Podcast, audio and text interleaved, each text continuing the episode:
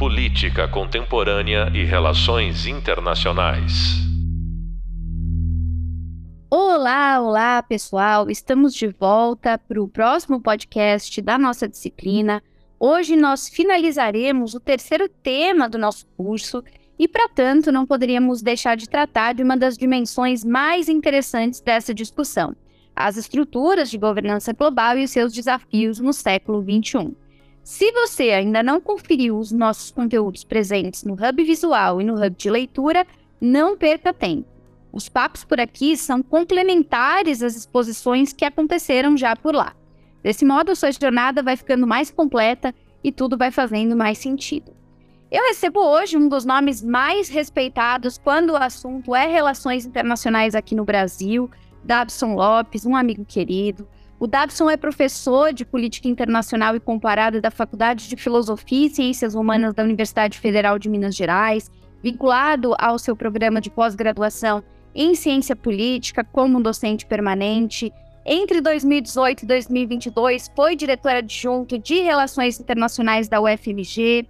É, também cumpriu recentemente um estágio de pesquisa pós-doutoral no Latin American Center da Universidade de Oxford, no Reino Unido, além de manter vários outros vínculos e várias posições profissionais, é, incluindo né, programas de formação nos Estados Unidos, na Europa, enfim, a oportunidade também como professor visitante em diversas instituições. Ele publicou e organizou diversos livros, é, artigos, enfim, é uma figura bastante conhecida de todos nós que acompanhamos relações internacionais aqui no Brasil. Dabson, querido, seja bem-vindo. Que honra ter você por aqui. Sinta-se em casa. Que coisa boa é poder compartilhar com você dessa ocasião, Fernanda. Um prazer estar na sua companhia. Estamos às ordens para conversar sobre a governança global do século XXI. Olha só, eu tenho muitas coisas para te perguntar e talvez logo de cara eh, nós pudéssemos oferecer aos nossos alunos nessa conversa um panorama sobre o que tem acontecido né, no campo da governança global. Então vamos começar do começo, né? É, como é que você vê as estruturas de governança global evoluindo no século XXI para justamente atender a essas necessidades de transformação que vieram a partir do processo de globalização? Acho que essa é uma pergunta fundamental para a gente pavimentar o caminho. De fato, houve um processo de intensificação de fluxos internacionais a que a gente costuma se referir como globalização. Esse processo começa meados do século XX, talvez na década de 70, 80 do século passado, e se caracteriza fundamentalmente como o aumento sem precedente desses fluxos de mercadorias, de capitais, mas também de ideias, de pessoas. Esse movimento das relações internacionais, chamado de globalização, requereu, claro, uma adaptação das estruturas de governança. O que é a governança? A governança não se confunde com governo. A governança é o somatório das instituições formais e informais, o somatório dos atores, das dinâmicas processuais que dão algum nível de organização, de ordem para o cenário internacional, para a arena internacional. E essa governança ela naturalmente teve que se reinventar. Ela acabou ah, passando por algumas reformas previstas e outras que se deram de maneira não planejada. Eu diria o seguinte, Fernanda, para tentar ser sintético e responder essa primeira questão de uma forma que abra portas para a gente continuar essa conversa, é, a grande mudança que eu vejo hoje no plano internacional tem a ver com a emergência de novos competidores, uh, com um cenário que é cada vez mais multipolar, a outros polos de poder, não só os Estados Unidos, que emergiram daquela maneira triunfal após o fim da Guerra Fria, no fim do século XX, mas agora no século XXI existe uma China que cada vez mais diminui o hiato de poder em relação aos Estados Unidos. Existem países do sul global, grandes países emergentes como a Turquia, a Indonésia, a Índia, o Brasil, como não. Existe uma Rússia que, embora seja um país em certo sentido, uh, decadente em relação ao que foi no século XX, mas que ainda conserva muito poder, poder residual, sobretudo concentrado no campo da segurança, com as suas ogivas nucleares. Então eu acho que a gente tem um cenário hoje com mais desafios, com mais riscos e que requer, portanto, estruturas mais competentes, mais hábeis de governança global. Olha só, Dabson, você estava falando das mudanças né, de é, estrutura do próprio sistema internacional, da reconfiguração dos polos de poder. E eu queria te perguntar, diante desse cenário, é, se você tivesse que resumir o momento que nós vivemos é, hoje, né, o que, que você diria? a ordem internacional ela ainda está preservada ou nesse mundo pós-Guerra Fria, pós-pós-Guerra Fria, né, já tem várias nomenclaturas diferentes, é, essa é uma estrutura que agoniza, que precisa de reinvenção, né? Como é que você vê essa relação entre as mudanças do sistema internacional e uh, as alterações da própria ordem? Pergunta excelente. É, é, e aí acho que depende a minha resposta do da referência, não é do parâmetro que eu vou utilizar. Se a gente estiver imaginando como ordem internacional aquele conjunto de instituições primárias, secundárias, que foram em larga medida fundadas logo após o fim da Segunda Guerra Mundial, eu estou me referindo basicamente ao sistema ONU, ao sistema de Bretton Woods e a uma série de outras normativas, por exemplo, no campo dos direitos humanos, no campo da não proliferação nuclear, uh, da tutela do meio ambiente.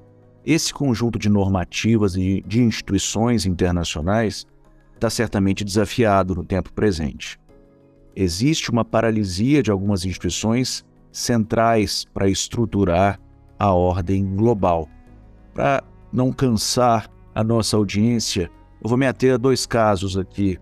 No campo da economia internacional, do comércio internacional, a gente assiste hoje à paralisia completa da Organização Mundial do Comércio, que é a grande referência quando se trata de pensar o livre comércio no plano global. As rodadas de negociação hoje não conseguem se desenvolver mais, não conseguem chegar aos consensos e por isso os países não conseguem criar caminhos para desobstruir as vias uh, do comércio internacional pela via formal, institucional. Numa outra área temática, também fundamental, a da segurança, nós testemunhamos uma ONU que também tem dificuldades para se mover no tempo presente. E diante de um desafio tão grande quanto o da guerra que se passa na Ucrânia hoje, esse órgão, a Organização de São Francisco, a ONU, não tem conseguido responder à altura do tamanho do desafio, não tem conseguido acompanhar a, a, a magnitude do desafio representado por uma guerra na Europa, essa guerra que se dá no tempo presente. Então, eu entendo que essa ordem do pós-segunda guerra, essa ordem foi erigida imediatamente após o fim da Segunda Guerra Mundial, ela agoniza sim, para usar um verbo bem empregado por você, Fernanda. Mas não quer dizer que não haja uma outra ordem sendo gestada ou que não haja uma transformação, uma síntese em curso neste momento em que a gente está conversando. Eu acho que há um processo interessante de reinvenção dessa ordem internacional. Você citou, Dabson, o caso da ONU, e talvez para o grande público seja o caso de fato mais emblemático, aquele que todo mundo acompanha já há algum tempo, né? A gente sabe que no âmbito da própria ONU existe um super debate sobre a necessidade de se promover reformas, inclusive do próprio Conselho de Segurança, ainda muito datado do contexto da Segunda Guerra Mundial. Essa iniciativa de reforma, apesar disso, também envolve muitas dificuldades, né? Dificuldades de construir consensos, de encontrar mecanismos para que se possa realizar. Queria te pedir para contextualizar o nosso aluno que de repente não, não está tão familiarizado com o assunto, sobre como se dá esse debate sobre uma eventual reforma da ONU, e particularmente do Conselho, e por que, que a construção de consensos é tão complicada. Perfeito, Fernanda. Muito bem lembrado o papel do Conselho de Segurança da ONU. O Conselho de Segurança é um dos órgãos que compõem a Organização das Nações Unidas. Para muita gente é o principal órgão. É aquele que reúne, na atualidade, 15 Estados-membros, mas originalmente eram apenas 11. É o órgão que, de certa maneira, zela pela manutenção da, da paz e da segurança ao redor do mundo ele tem um traço constitutivo que é fundamental para entender a ordem internacional. Desses membros que originalmente o compunham, eram 11, como eu dizia, cinco foram dotados de um poder de veto. Isso quer dizer o seguinte: cinco desses membros adquiriram, logo na origem da ONU, uma capacidade de, quando contrariados eles podem derrubar um conteúdo que os desagrade eventualmente. Eles podem lançar mão desse expediente, é um expediente legal, é o, é o que eu chamei de poder de veto. São cinco e esses cinco estão permanentemente compondo aquele órgão, ao contrário dos demais membros. Os demais estão presentes nesse condomínio de potências em bases não permanentes, em bases precárias. Mas esses cinco, e eu vou citá-los agora: Estados Unidos, União Soviética, China, Reino Unido e França. Esses cinco países, de uma certa maneira, se tornaram os guardiães da ordem internacional, não é? O que se alega é que a ordem mudou, as dinâmicas de governança global mudaram, o mundo passou por transformações estruturais e a ONU não mudou na sua composição.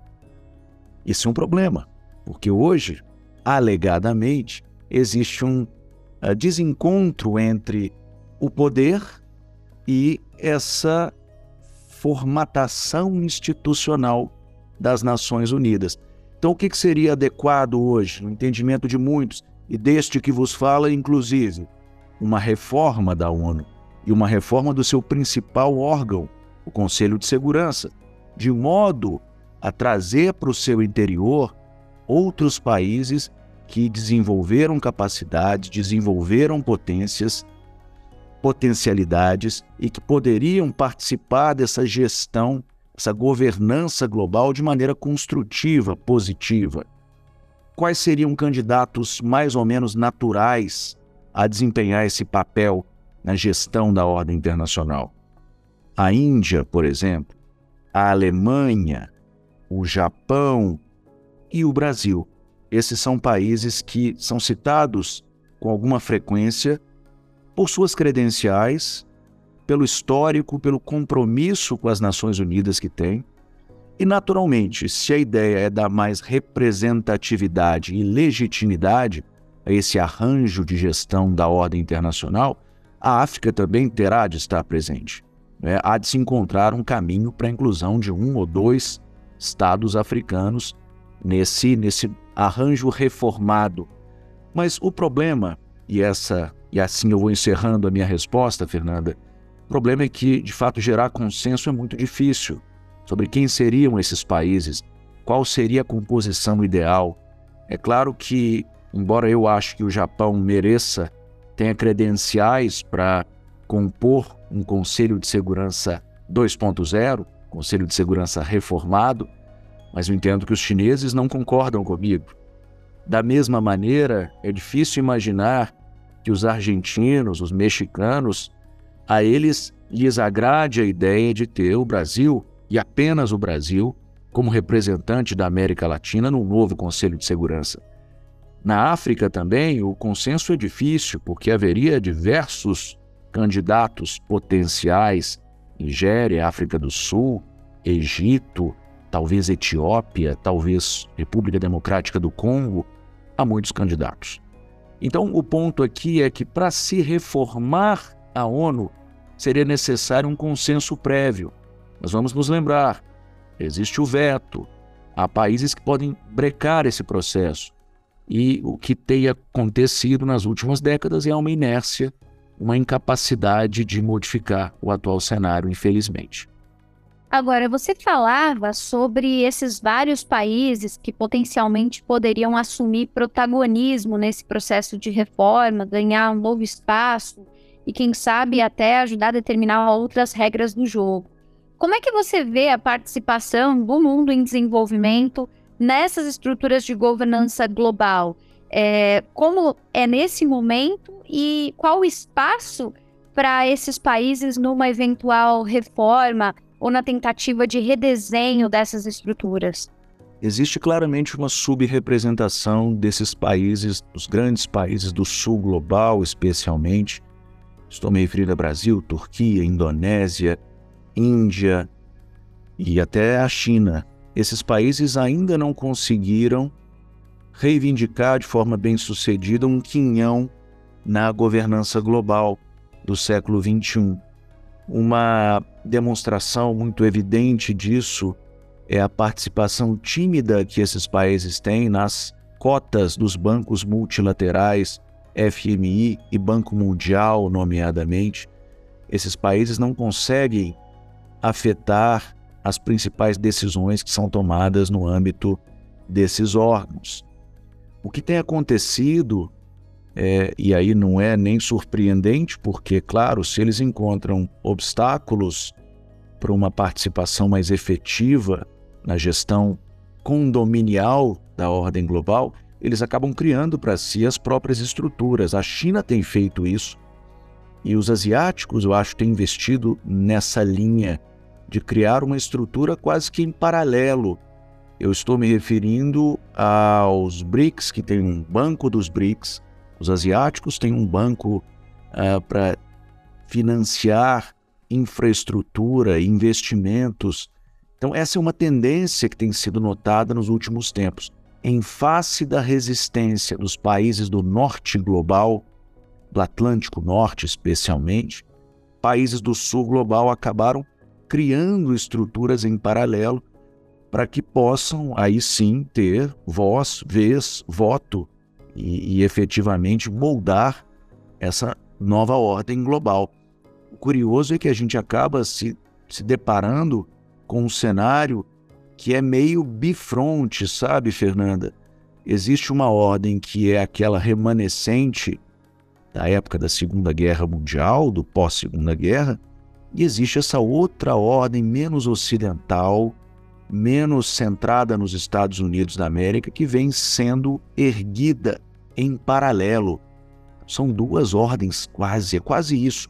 Como eu ouvi uma vez de um militar americano, Harry Harris, é quase como se hoje nós tivéssemos um mundo que operasse com dois sistemas, iOS e Android, ao mesmo tempo. Excelente, muito boa essa analogia. Aliás, uma das formas mais didáticas que eu já ouvi para explicar justamente o que a gente tem vivido. E, e, me fez pensar agora sobre, então, alternativas né, que poderiam se estabelecer justamente para dar conta de um modelo que tem os seus problemas aí funcionais, digamos assim, né? Ao longo dos últimos anos, nós todos sabemos que emergiram várias estruturas alternativas, ou pelo menos mais flexíveis, para lidar com certos problemas conjunturais, como é o caso do G20, né, o G20 financeiro. E, enfim, é possível é, discutirmos aqui vários grupos de geometria variável, coalizões ad hoc. Eu queria te ouvir sobre isso, né? Se esse tipo de estrutura tende a ganhar cada vez mais espaço do que instituições tradicionais na governança desse século, ou se não, se você tem uma interpretação diferente é, a respeito da coexistência, da convivência desses diferentes modelos. Não, eu concordo com você inteiramente. A premissa é essa: existe um multilateralismo complexo que se desenvolveu ao longo dos últimos anos. Alguns autores usam até como metáfora a ideia do, do spaghetti bowl, né? Tem tanta coisa entremeada, tem tanta, tem tanta sigla, há tantos foros que estão sobrepostos que é até difícil encontrar uma direção. É, é, é de fato um cenário difícil para o analista, é difícil para a gente fazer sentido do que acontece diante dos nossos olhos. É difícil imaginar também, Fernanda, o rumo que, que isso, para o qual estamos trilhando, não é?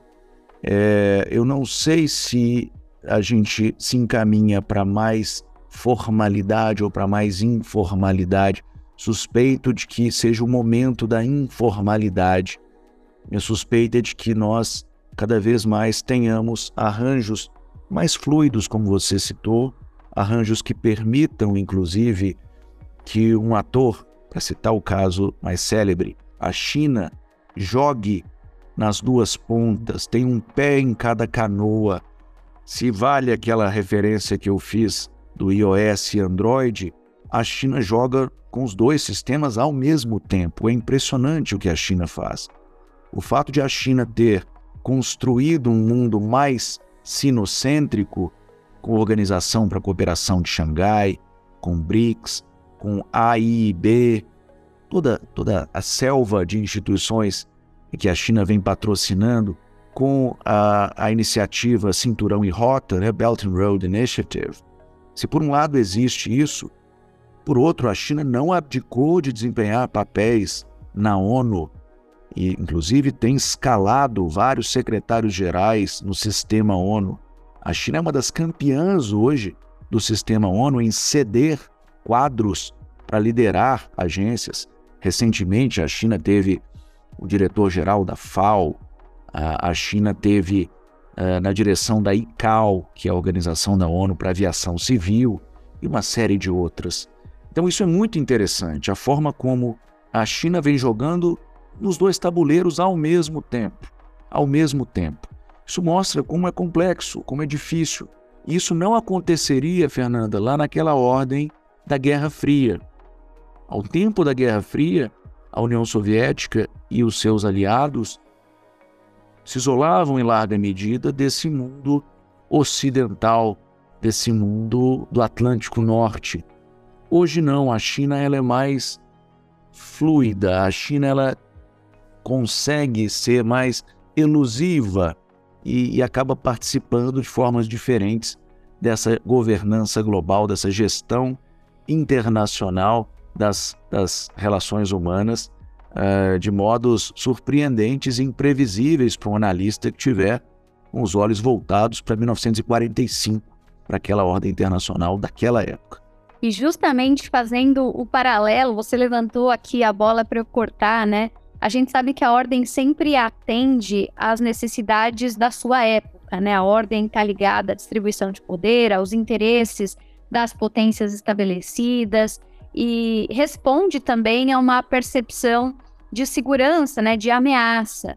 Então, eu queria te perguntar, né, nessa sua interpretação, é, quais são as principais ameaças no campo da política global que merecem atenção quando a gente fala no fortalecimento de estruturas de governança já existentes? Você citou no início da conversa o caso da Ucrânia, é evidente, mas não apenas, né? A gente está diante de uma reorganização de forças em vários sentidos. Então, queria te ouvir sobre quais são as ameaças que endereçariam os interesses que, por sua vez, informariam, digamos, a necessidade de pensar estratégias multilaterais. Perfeito. O caso da Ucrânia, eu acho que é quase autoevidente para as pessoas que se interessam por relações internacionais. É uma guerra que tem, de fato, o condão de, de redesenhar a, a geopolítica, não só europeia, a geopolítica global. É, é uma guerra de conquista e, e é algo absolutamente anacrônico se a gente imagina que talvez a grande inovação trazida pela Organização das Nações Unidas em 1945 tenha sido essa intronização de um princípio de uh, integridade soberana dos territórios, dos estados, e depois veio o processo de descolonização dos povos, que reforçou a santidade das fronteiras soberanas dos países. Então, essa guerra que acontece no leste europeu hoje é uma guerra que fere de morte um princípio estruturante da ordem internacional. Por isso que ela é tão importante, por isso que ela é tão séria. Não é, não é apenas pela ameaça que a Rússia ela efetivamente pode exercer para a ordem internacional uh, do ponto de vista material. Existe também uma violência simbólica muito grande na guerra que se passa na Ucrânia. Mas, como você bem disse, não é só guerra na Ucrânia, muito mais coisa.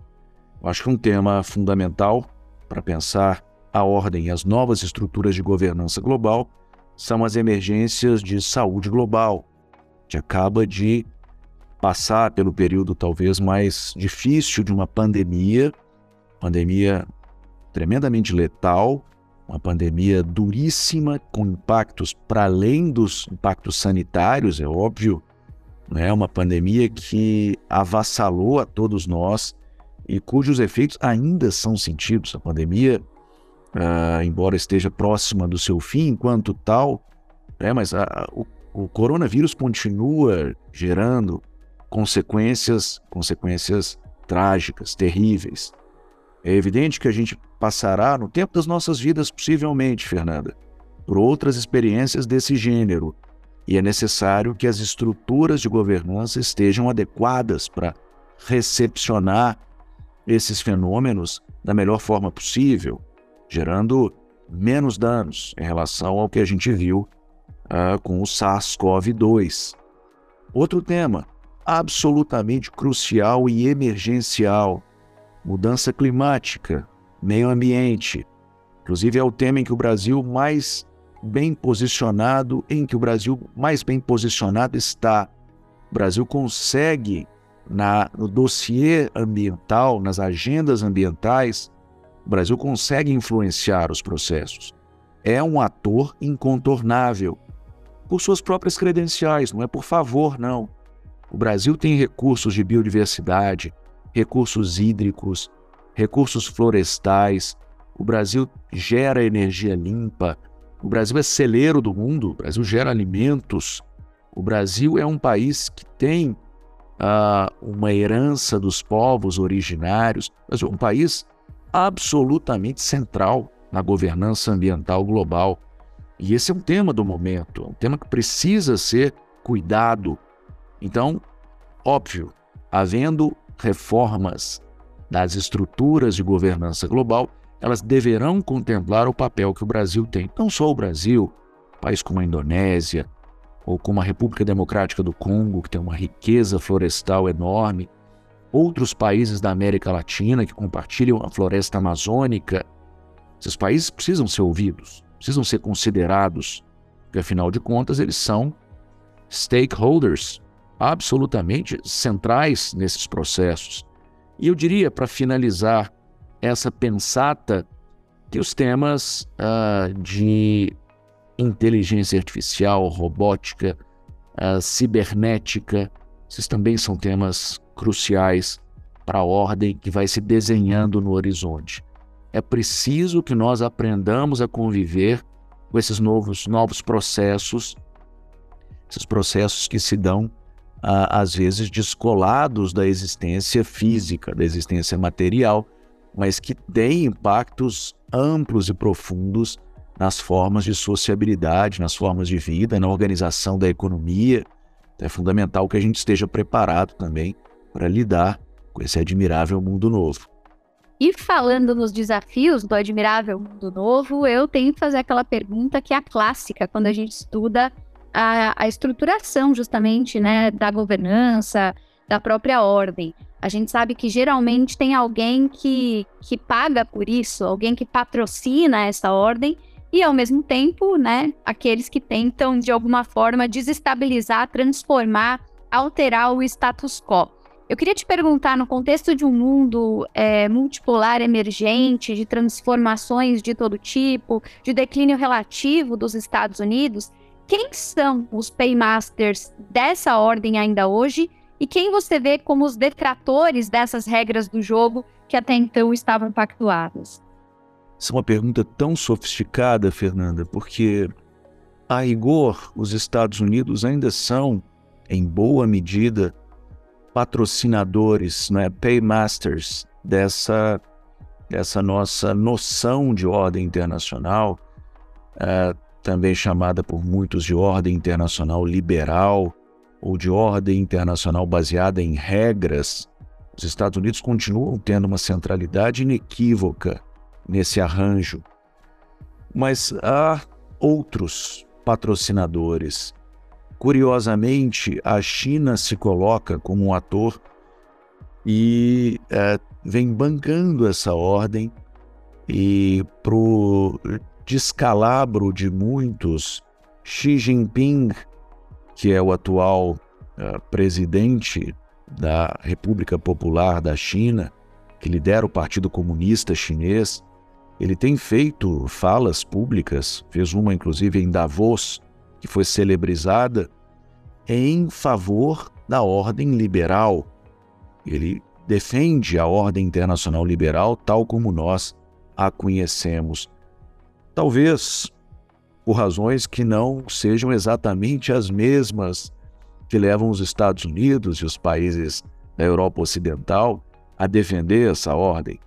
Mas o curioso é que isso acontece diante dos nossos olhos.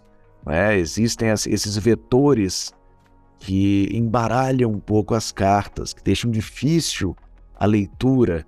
Por isso que eu dizia, a tua pergunta é muito sofisticada, ela é, difícil, é de difícil apreensão. Quem são os detratores dessa ordem? Ah, os detratores óbvios. Talvez a Rússia hoje seja a, a grande vilã no plano das relações internacionais por desafiar um pilar tão crucial, tão estruturante quanto da soberania territorial dos estados.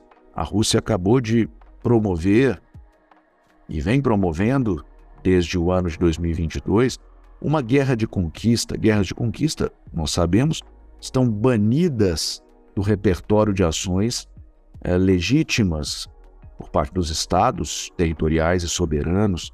A Rússia é uma detratora dessa ordem, não é? mas em larga medida também uh, há ameaças transnacionais.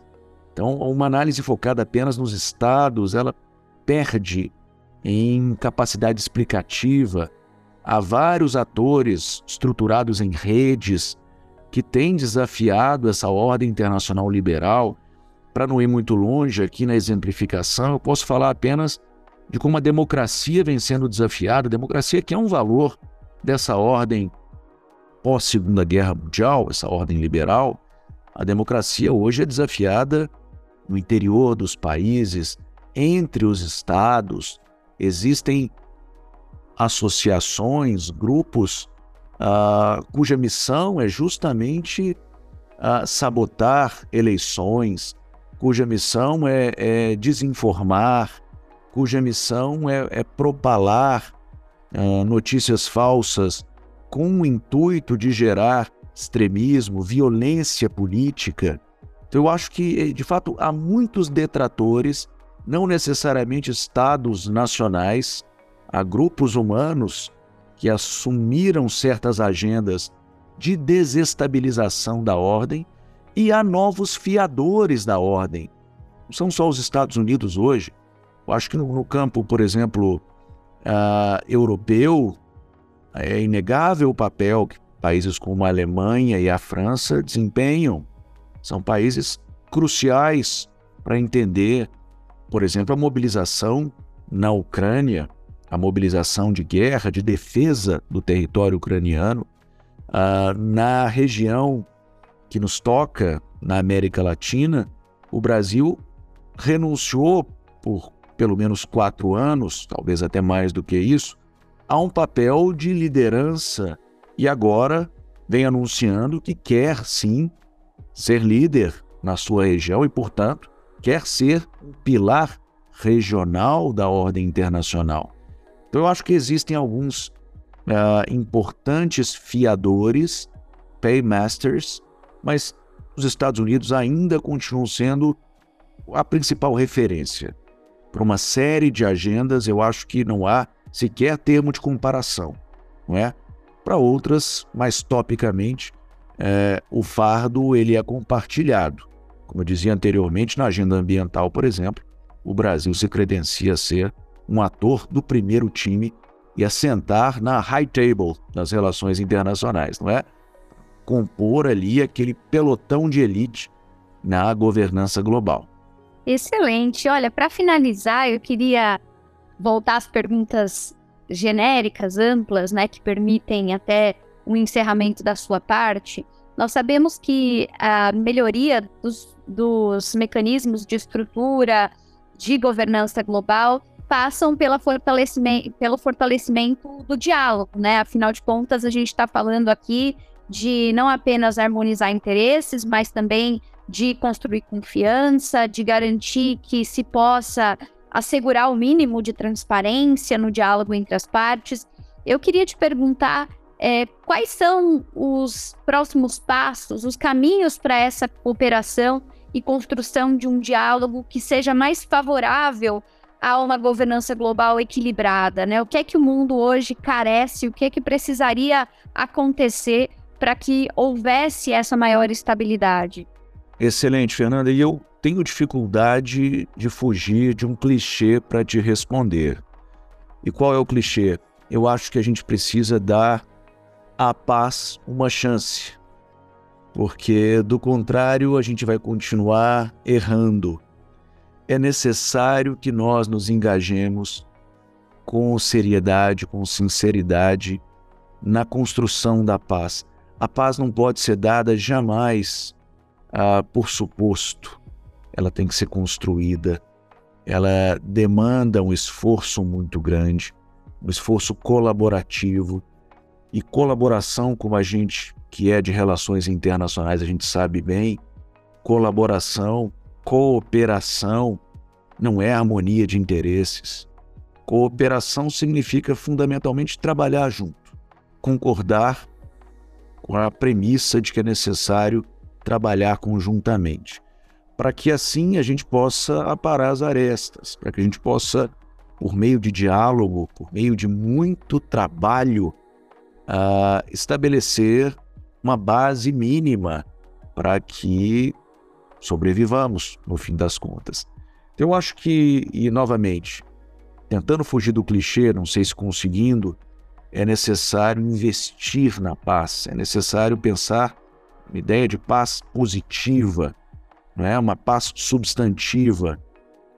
Preciso botar a mão na massa e conjuntamente, por meio de esforços diplomáticos, por meio da construção de instituições mais robustas e resilientes, a gerar um ambiente de governança global que nos permita dar os próximos passos, não é? Fundamentalmente, eu acho que o primeiro passo, o primeiro passo é construir uma noção positiva de paz, de paz internacional. Olha, com essas palavras eu só posso agradecer ao Davison, sempre uma aula, sempre didático, sempre sofisticado. Muito obrigada por estar aqui conosco, por dispor do seu tempo para compartilhar tanto conhecimento com os nossos alunos. Já deixo o convite para você voltar e espero que nós possamos reencontrá-lo em breve. Aliás, vou deixar aqui a propaganda para o pessoal seguir o Davison se ainda não seguem nas redes. Ele está sempre fazendo análises bastante interessantes sobre política externa brasileira e política internacional. Dabson,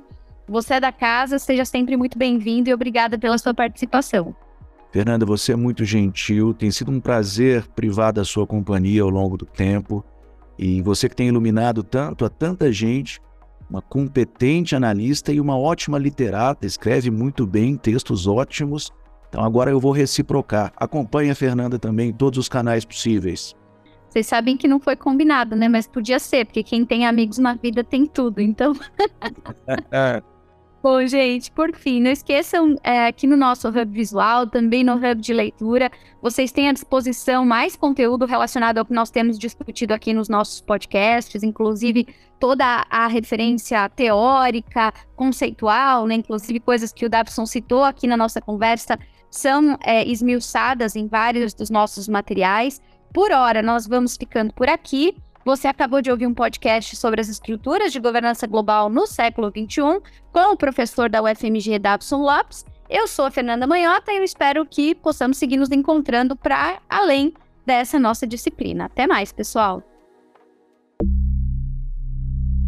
Política Contemporânea e Relações Internacionais.